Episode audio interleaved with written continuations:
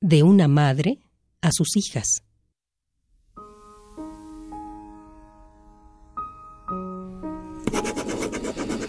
Hijas queridas, sé que cuando lean esta carta ya no estaré con ustedes.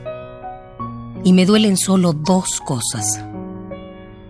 No haber hecho más por mi país y por ende por ustedes. Y no dejarles herencia alguna que no sean mis conceptos mis puntos de vista. Los recuerdos físicos que al menos yo quería que fueran suyos eran un par de arracadas de oro y un collar de perlas para cada una. Estas joyas eran de mi madre, pero ya no existen. Las doné a la patria cuando eran ustedes pequeñas.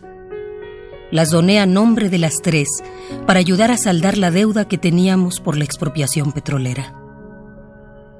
Lo hice yo como muchos otros que respondieron al llamado de ayuda del presidente Cárdenas. Lo hice yo como muchos otros patriotas para que las entrañas de nuestro país nos pertenecieran. Sí, hijas, solo me duelen estas dos cosas. No haber hecho más por mi país, como impedir que desmantelaran hace poco a petróleos mexicanos, y no haber logrado adquirir nuevamente las arracadas y los collares que yo quería que tuvieran ustedes por herencia como un recuerdo de su madre. Les pido perdón y les doy las gracias por permitirme estar cerca de ustedes. Su madre, que siempre las amará,